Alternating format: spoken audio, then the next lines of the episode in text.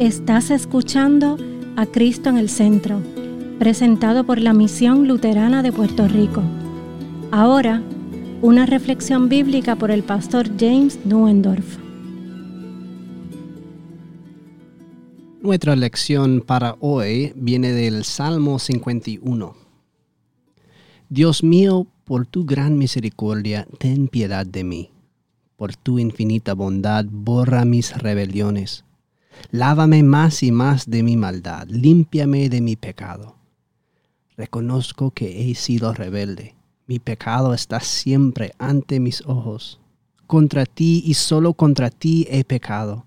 Ante tus propios ojos he hecho lo malo. Eso justifica plenamente tu sentencia y demuestra que tu juicio es impecable.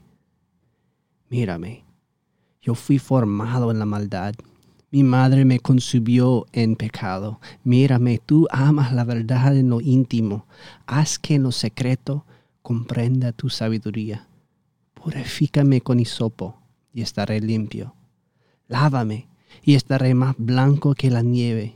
Lléname de gozo y alegría, y revivirán estos huesos que has abatido. No te fijas ya en mis pecados, más bien borra todas mis maldades Dios mío, crea en mí un corazón limpio. Renueva en mí un espíritu de rectitud. No me despidas de tu presencia, ni quites de mí tu Santo Espíritu. Devuélvame el gozo de tu salvación. Dame un espíritu dispuesto a obedecerte. Así instruiré a los pecadores en tus caminos. Así los pecadores se volverán a ti.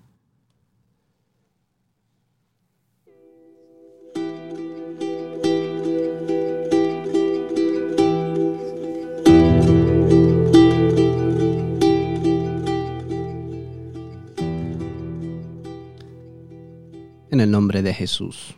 Amén. Dios mío, por tu gran misericordia, ten piedad de mí. Por tu infinita bondad, borra mis rebeliones. Lávame más y más de mi maldad. Límpiame de mi pecado. Reconozco que he sido rebelde. Mi pecado está siempre ante mis ojos. Qué fuertes emociones hay en estas sencillas palabras. Es un salmo de un hombre que por fin ha aceptado la terrible verdad sobre sí mismo, que no tiene esperanza de volver a hacer las cosas bien, de arreglar lo que se ha roto, a menos que Dios actúe con misericordia. Son las palabras de un hombre que por fin ha dejado de mentirse a sí mismo.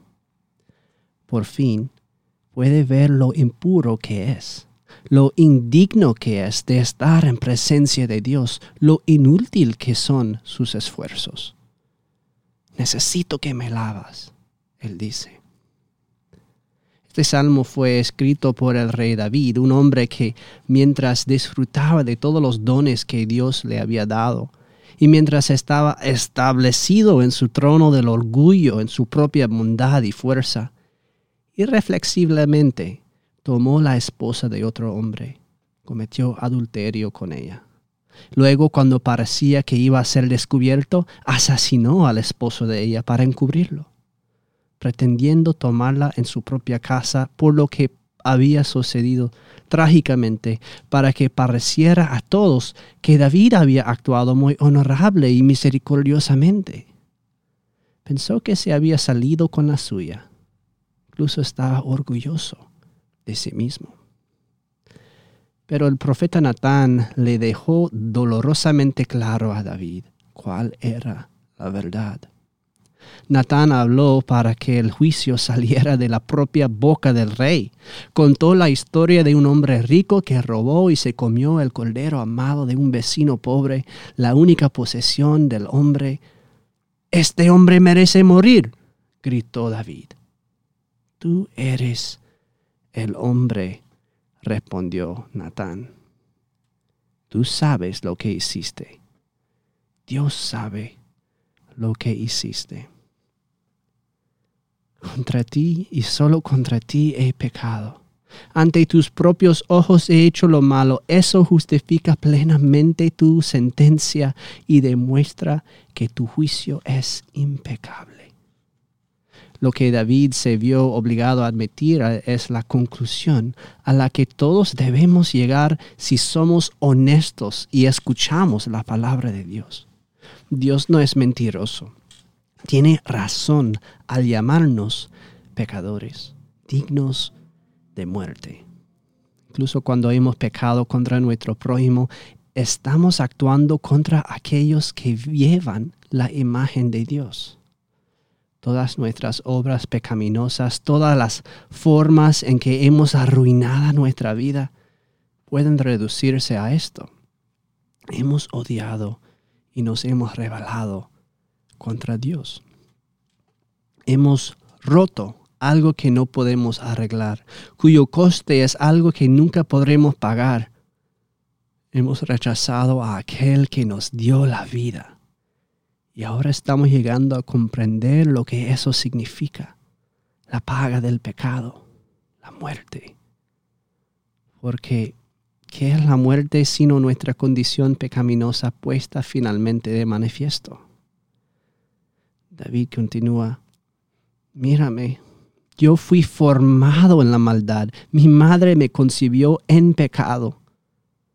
Verás, el pecado no es algo que hicimos cuando perdimos el control de nuestros apetitos uno o dos veces. Es toda nuestra vida, es cada deseo de nuestro corazón. Desde el momento en que fuimos concebidos en el vientre materno, hemos merecido el juicio, el castigo de Dios por nuestros pecados. Esto es la verdad por más bajo que pensemos que hemos sido humillados, todavía no es lo suficientemente bajo. Decir que no tenemos pecado, que no somos los más miserables pecadores, incluso desde el vientre materno, es mentirnos a nosotros mismos y a los demás. Es hacer lo que hizo David, querer ser visto como algo bueno cuando la verdad es todo lo contrario. Pero no engañamos a Dios. Dios quiere que simplemente admitamos la verdad, como escribe David, mírame, tú amas la verdad en lo íntimo, haz que en lo secreto comprenda tu sabiduría. Pero ¿qué ocurre cuando por fin admitimos esa verdad? ¿Qué podemos hacer al respecto? Por eso nos aterra tanto admitir nuestros pecados, porque sabemos que admitirlos significa enfrentarnos a la imposibilidad de enmendarlos. Lo único que podemos hacer es implorar misericordia Purifícame con hisopo y estaré limpio. Lávame y estaré más blanco que la nieve. Lléname de gozo y alegría y revivirán estos huesos que has abatido. No te fijes ya en mis pecados, más bien borra todas mis maldades. Dios mío, crea en mí un corazón limpio. Renueva un espíritu en mí de rectitud. No me despidas de tu presencia, ni quites de mí tu Santo Espíritu. Devuélvame el gozo de tu salvación. Dame un espíritu dispuesto a obedecerte. Así instruiré a los pecadores en tus caminos. Así los pecadores se volverán a ti. Se decía, se decía que David era un hombre conforme al corazón de Dios. Pero después de descubrir cuán profundos son realmente sus pecados, aquí David pide un corazón nuevo, un corazón limpio. Y Dios se lo dio. El corazón del Hijo de David, que cumple cada salmo como cumple cada página de la Sagrada Escritura. El mismo corazón de Dios. Cristo unido a ti para siempre en el lavatorio de las aguas bautismales. Alégrate con David, oh pecador, que se alegren los huesos que él ha abatido en ti, porque Cristo se ha entregado por ti en la cruz. El Señor ha tenido misericordia de ti. Él es escucha tu oración. Ha dado a su Hijo Jesús, el Hijo de David, Hijo de Dios, para morir por ti. Su sangre ha sido derramada para limpiarte. En el agua del bautismo Él te lava y pone la justicia de su Hijo sobre ti.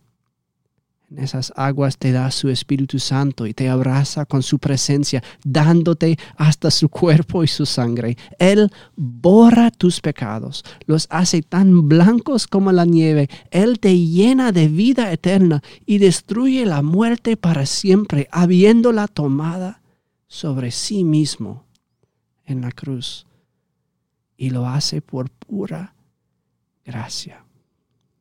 Él te da un corazón nuevo, su propio corazón, para que tú puedes también ser un hombre o una mujer según el corazón de Dios.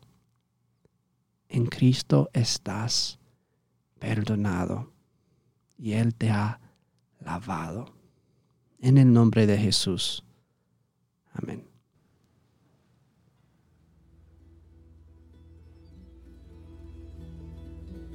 Esta ha sido una presentación de la Misión Luterana de Puerto Rico, a Ministry of the Lutheran Church, Missouri Synod.